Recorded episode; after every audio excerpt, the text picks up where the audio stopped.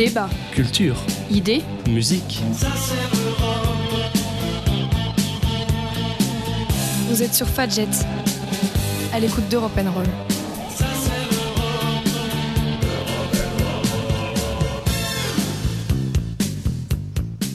On se retrouve pour une nouvelle émission sur Fadjet aujourd'hui.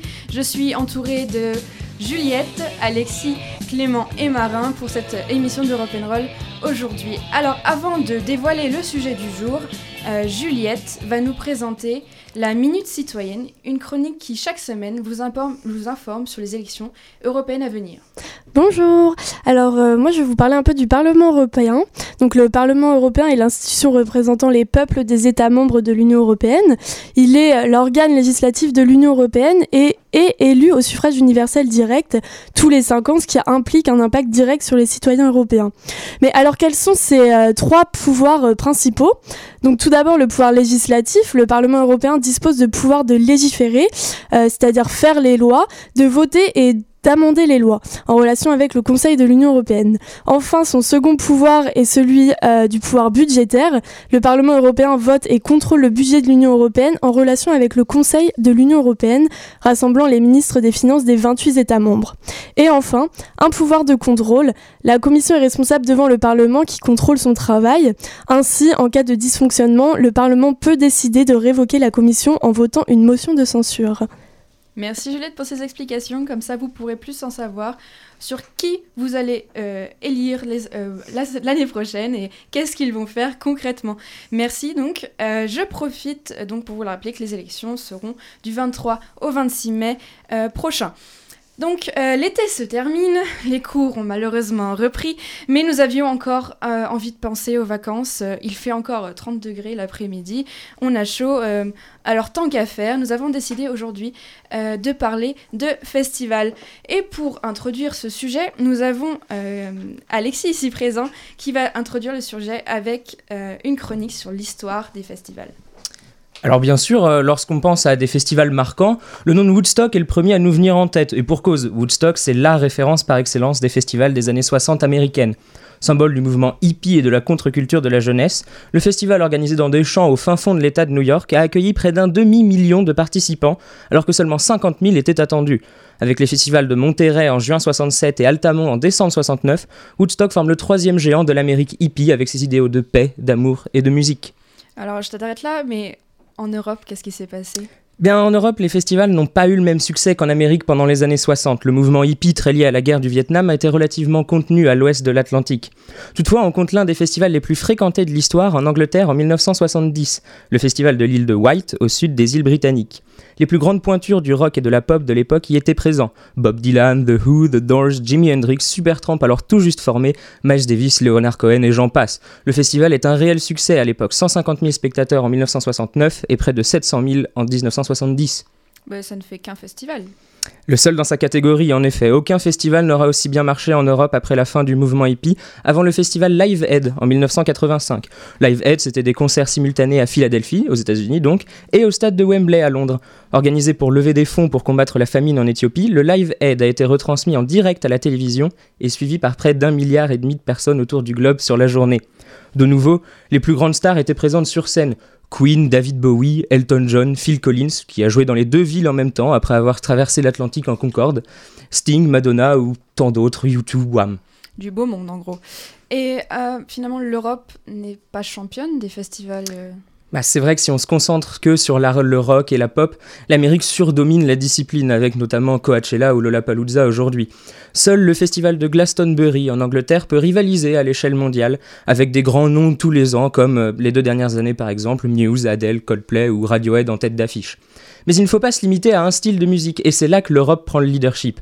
Le festival Tomorrowland en Belgique fait bouger près de 400 000 festivaliers sur de l'électro. Le Hellfest près de Nantes en France accueille plus de 150 000 spectateurs venus pour du hard rock et du métal.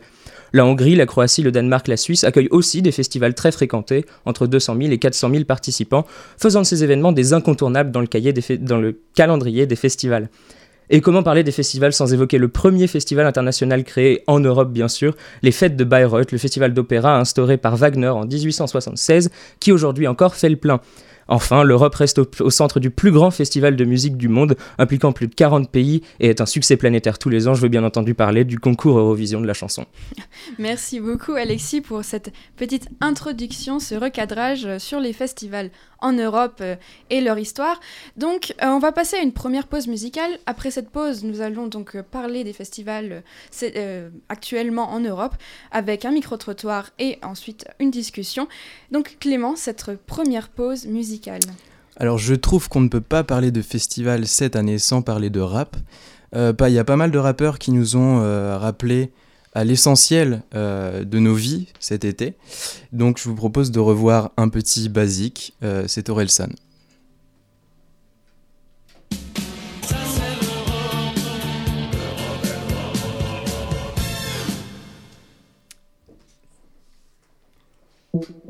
Ok, sortir un nouvel album. Mais avant, faut qu'on revoie les bases. Je vais faire une vidéo simple où je vais dire des trucs simples. Parce que vous êtes trop cons. Simple, basique. Ok, les gens les plus intelligents sont pas toujours ceux qui parlent le mieux. Simple, les hommes politiques doivent mentir, sinon tu voterais pas pour eux. Basique, si tu dis souvent que t'as pas de problème avec l'alcool, c'est que t'en as un. Simple, faut pas faire un enfant avec les personnes que tu connais pas bien. Basique, les mecs du FN ont la même tête que les méchants dans les films. Simple, entre avoir des principes et être un sale con, la ligne est très fine. Basique, Hugo Boss habillé des nazis, le style a son importance. Simple, les dauphins sont des violeurs. Ouais, méfie-toi des apparences. Basique, basique, simple, simple, basique, basique, simple, simple, basique. Vous n'avez pas les bases. Vous n'avez pas les bases. Vous n'avez pas les bases. Vous n'avez pas les bases. Si c'est marqué sur internet, c'est peut-être faux, mais c'est peut-être vrai. Simple. Illuminati ou pas, qu'est-ce que ça change? Tu te fais baiser. Basique. À l'étranger, t'es un étranger, ça sert à rien d'être raciste. Simple. Les mecs les plus fous sont souvent les mecs les plus tristes. Basique. 100 personnes possèdent la moitié des richesses du globe. Simple. Tu seras toujours à un ou deux numéros d'avoir le quintet dans l'ordre. Basique. Si t'es souvent seul avec tes problèmes, c'est parce que souvent le problème c'est toi. Simple. Toutes les générations disent que celle d'après fait n'importe quoi. Cliché basique, simple, simple,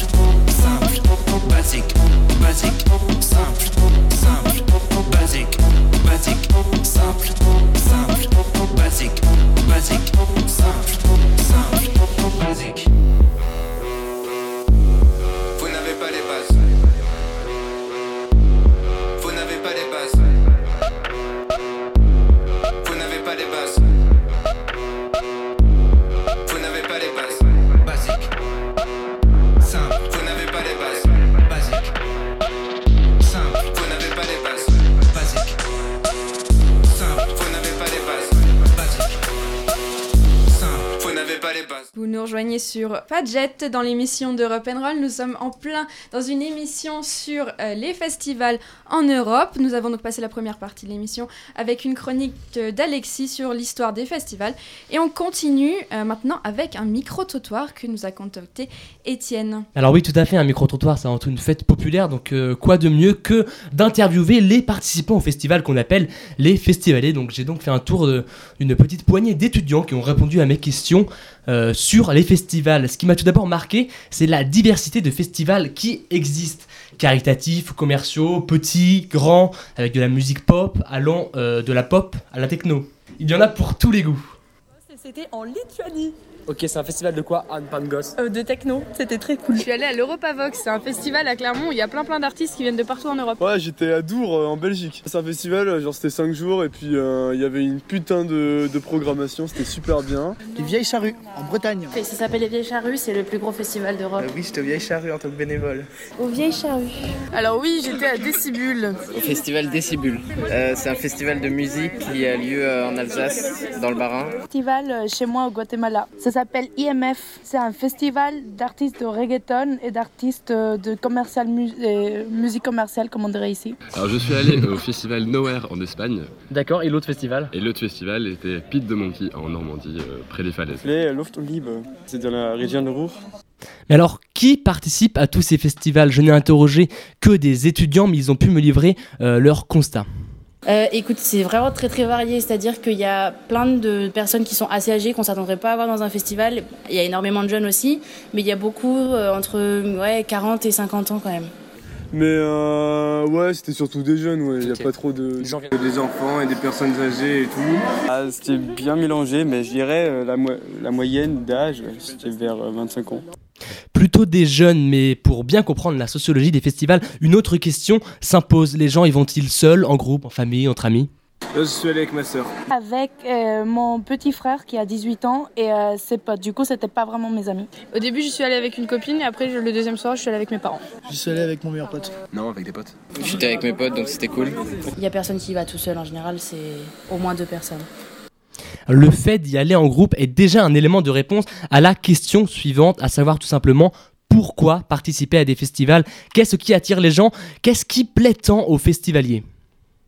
Tout le monde, euh, enfin personne se prenait la tête, j'avais l'impression. Je sais même pas, euh, enfin ça coûtait rien et tout le monde discutait avec tout le monde. Des fois, tu vas juste pas au concert, t'es très loin de, de la scène et tu discutes avec des gens de, de n'importe quoi, tu, tu peux débattre facilement et euh, les gens sont très ouverts, du coup, ça, tu manges aussi. Bah en vrai c'est la programmation parce que après c'était quand même physique, je dois t'avouer 5 jours de festival en camping avec euh, le soleil qui tape et t'as pas de tonnelle pour te mettre à l'ombre, c'est un peu galère. Que c'est très très très varié en termes d'artistes et puis c'est une ambiance de dingue. Enfin, on passe quatre jours vraiment sur le site même du festival et on est avec euh, des milliers de festivaliers autour de nous. Euh, c'est juste, euh, c'est génial.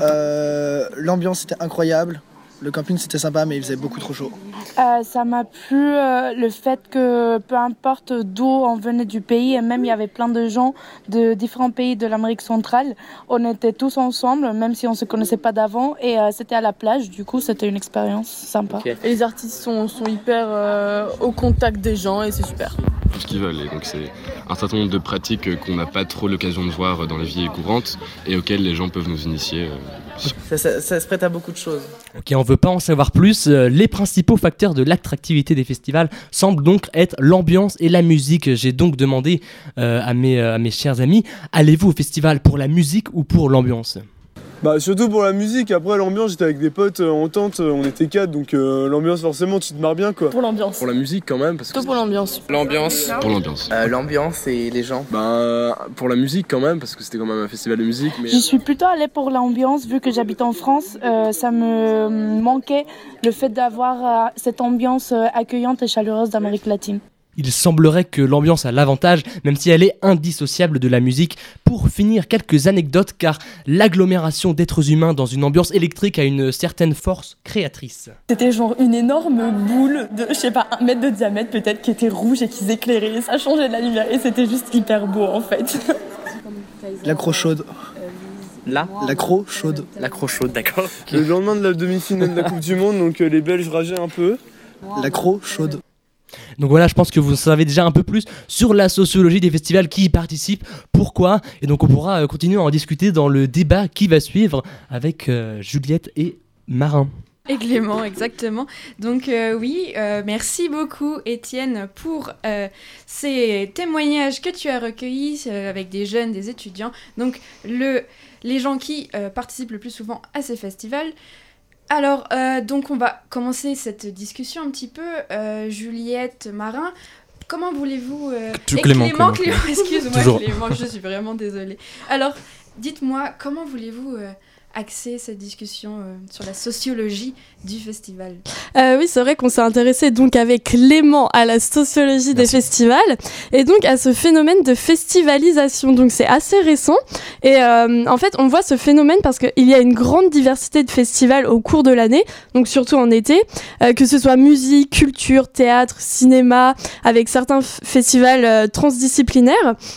Et justement, comme on a pu le voir dans cette chronique, euh, pourquoi ces jeunes sont intéressés par ces festivals? En fait, c'est vraiment un attrait particulier qui, euh, qui résulte euh, d'une sortie des cadres institutionnels, euh, notamment une nécessité de nouvelle esthétique, donc de, de plein air, de rencontre, un sentiment de liberté qu'on ne peut pas ressentir forcément dans les salles de concert, et ensuite aussi sortir des sentiers battus avec euh, une approche différente de la culture.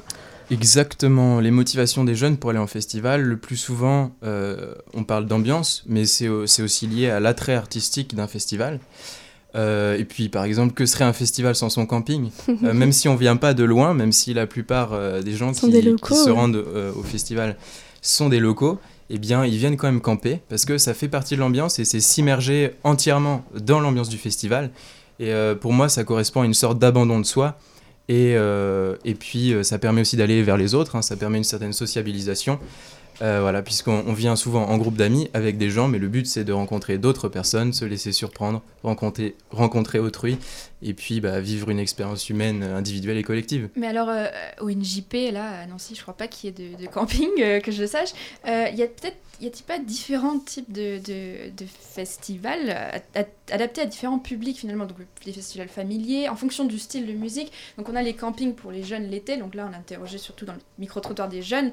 Mais euh, on a aussi, des, en fonction des styles, euh, des festivals plutôt familiers. Exactement, c'est ce que je te disais tout à l'heure. En fait, euh, il y a vraiment une grande diversité de festivals et chaque festival euh, euh, attire un certain type de festivalier.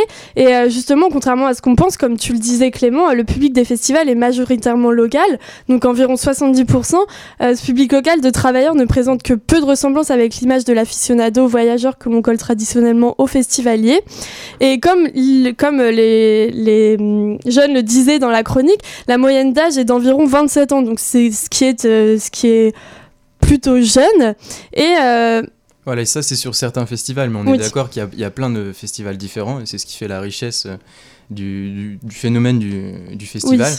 Et oui, on peut dire qu'initialement, le, le festival était réservé à un public de connaisseurs. Et ce qu'on voulait dire, c'est que euh, ce qui est nouveau aujourd'hui, et puis euh, voilà, dans, au début des années 2000, et puis maintenant aujourd'hui, euh, c'est que ce phénomène de création de festival, il est accompagné d'une démocratisation du festival, une démocratisation de la culture en général, puisque ça touche un public beaucoup plus jeune, un public plus large, donc pas seulement les élites intellectuelles Mhm. euh, qu'on avait l'habitude euh, de voir dans les festivals, et euh, voilà, mais on peut quand même dire que le public touché est principalement un public d'habitués à la sortie culturelle.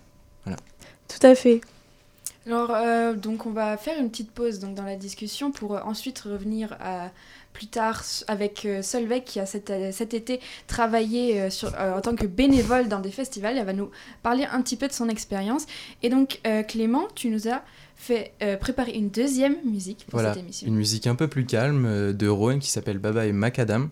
Euh, lui aussi, il a fait la tournée des festivals et puis euh, je, trouverais trouvais important, euh, après le rap, de présenter une musique un peu plus électro. On écoute ça.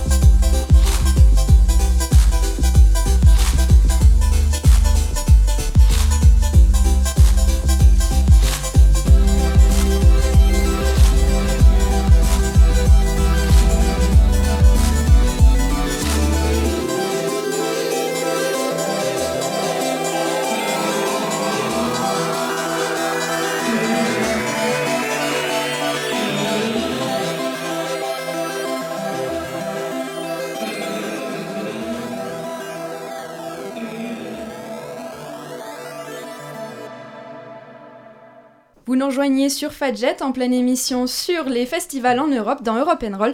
C'est une, euh, une émission qui se termine avec une euh, discussion sur les bénévolats. On va reprendre la discussion avec toi, Juliette, Clément et Solveig qui vient d'arriver. Euh, oui, en effet, donc euh, il y a de nouvelles pratiques actuelles, euh, enfin de pratiques actuelles qui accompagnent ce phénomène de festivalisation. En effet, les festivals de musique actuels sont ceux qui accueillent le plus de jeunes festivaliers et qui incarnent le mieux les pratiques des jeunes générations, donc dont celle du bénévolat qui est croissante. En effet, le bénévolat est très prisé par les jeunes qui profitent ainsi à moindre frais d'un festival en échangeant temps de travail contre hébergement, nourriture et concerts. Les festivals de musique actuels ont été des pionniers dans cette nouvelle manière de profiter des festivals. Mais du coup, euh, concernant toi, Solveig, euh, qu'est-ce qui t'a poussé à, pratiquer le bénévolat euh, justement aux Vieilles Charrues, je crois? Oui, c'était aux Vieilles Charrues à Carré, dans, le Finistère. Bah, un peu tout ce que tu as dit déjà, c'est vrai que quand on te propose, tu as une très bonne programmation musicale et qu'on te dit tu peux voir tout ça gratuitement, si tu donnes un peu de ton temps, en plus, euh, quand on t'explique un peu les, mesures, c'est tu peux voir, tu as une journée euh, entière de libre par exemple, tu, tu poses pas toute la journée, etc. Et en plus, c'est ça reste une expérience quand même professionnelle, c'est professionnalisant. Donc tu apprends à, mettre de côté aussi euh, tout, ce qui t'intéresse et pouvoir profiter le soir, c'est juste sans comparaison. Et du coup, toi concrètement, qu'est-ce que tu as fait euh, en tant que bénévole? Alors moi j'étais dans un stand de nourriture. Euh, J'ai des amis qui étaient plutôt dans la monnaie, etc. On était répartis selon les différents stands du festival. Parce que les Vieilles Charrues, c'est un des plus grands festivals de France. Donc c'est enfin, vraiment énorme. On est beaucoup de, bénévoles. Et moi j'avais juste de la nourriture à vendre ou à préparer. Et donc c'était en plus c'était assez sympa. On était dans le contact avec les vrais festivaliers, etc. Et il y a même une, une sorte de communauté de bénévoles sur place euh, où on se reconnaît les uns les autres, etc. Donc, Donc, c'est- donc ça t'a aussi permis de rencontrer des gens. et oui, exactement. En plus c'est un camping euh, sur place. On n'a pas le même camping que les festivaliers, donc il y a une sorte de ouais de communauté, c'est ça. On est tous les uns avec les autres. On rencontre euh, d'autres gens bénévoles et c'est super drôle de se dire ah toi aussi tu l'étais, etc. Donc, euh, Et du coup, on parle aussi beaucoup de solidarité dans les festivals euh, maintenant. Et du coup, est-ce que toi, tu as vu beaucoup de stands en rapport avec des associations ou quelque chose Euh, comme ça? Alors sur place, euh, il y avait des partenariats si, parce que c'est, il y a beaucoup d'associations qui viennent être représentées. Après, c'est vrai que c'était pas le but euh, réellement. Euh, bah, la fête de l'UMA par exemple la Mm, semaine dernière était oui. quand même beaucoup plus solidaire. Bien sûr, oui. Mais euh, les vieilles charrues en soi sont pas le, c'est pas le festival le plus solidaire. D'accord. Par contre, ce qu'on avait remarqué, c'était qu'au niveau de la nourriture et de la boisson, ils font attention à inclure tout le monde maintenant. Il y a des nourritures véganes, végétariennes, des nouvelles euh, formes de boissons, etc. Donc ils font quand même attention. euh. D'accord. Et du coup, toi, t'es plutôt ambiance ou musique alors? Euh, à la base, j'aurais dit musique, mais là, euh, maintenant, je dirais ambiance. Ok, super. C'est une bonne conclusion puisqu'on a vu euh, avec Étienne que l'ambiance euh, des festivals était finalement Vainqueur. vainqueur, la raison principale d'aller euh, voir des festivals. Et donc je conclus, les festivals sont donc au cœur de la vie culturelle de nos- des jeunes. Des, c'est un événement à ne pas rater et je fais le lien donc avec les NJP qui vont bientôt avoir lieu à Nancy, les Nancy Jazz Pulsations. Et donc ce sujet se termine et nous avons une dernière chronique que nous avons chaque semaine introduit, le petit pays. Chaque semaine on vous présente un pays européen. Bonjour à tous, alors aujourd'hui une petite présentation de Malte, le plus petit État de l'Union Européenne, grand comme 21 fois Nancy, qui a fait parler de lui cet été après avoir accepté d'accueillir l'Aquarius. Anciennement occupé par les Britanniques, l'État acquiert son indépendance en 1964. C'est la raison pour laquelle les Maltais conduisent à gauche et qu'on y trouve encore les célèbres cabines téléphoniques rouges. La reine Elisabeth est à la tête du pays puisqu'il est membre du Commonwealth. Sur les 8 îles qui composent le pays, seules 4 sont habitées. Si vous avez toujours rêvé d'une peau bronzée, sachez que le soleil brille 300 jours par an à Malte.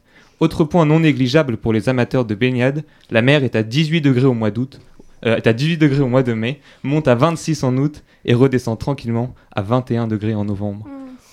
Il est recommandé de bien s'accrocher à Malte. Entre 2012 et 2013, on y a recensé plus de 300 000 accidents, sachant qu'il y a 450 000 Maltais. je, je vous laisse faire le calcul. Petite particularité, il n'existe pas ou peu de supermarchés dans les îles, mais de nombreuses petites épiceries familiales. Véritable carrefour entre l'Europe et l'Orient, influencé par ses divers occupants, qu'ils soient grecs, byzantins, anglais ou français, Malte hérite aujourd'hui d'un très riche patrimoine culturel. D'ailleurs, la Valette, sa capitale, est cette année la capitale culturelle de l'Europe. Fondée par un Français en 1566, la ville est inscrite au patrimoine mondial de l'UNESCO avec plus de 320 monuments. On trouve, trouve aussi à Gozo, une des îles de l'État, les temples de Gandhija, une des plus vieilles ruines du monde, plus anciennes même que les pyramides d'Égypte. Il n'est pas rare d'entendre des feux d'artifice en plein après-midi.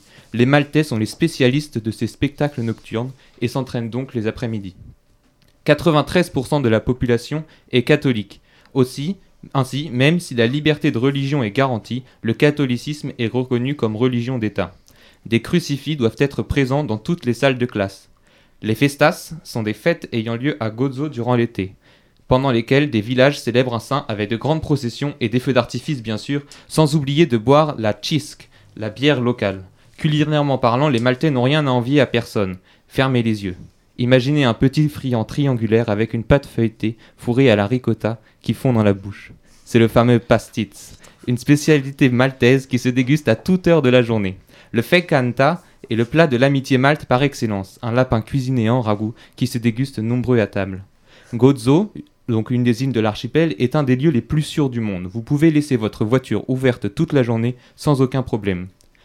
Bref, si ce pays vous a séduit, que vous souhaitiez vous y installer ou obtenir le passeport maltais, sachez que pour la modique somme de 650 000 euros, vous pourrez en devenir citoyen, avec bien sûr des prix dégressifs pour les membres de votre famille.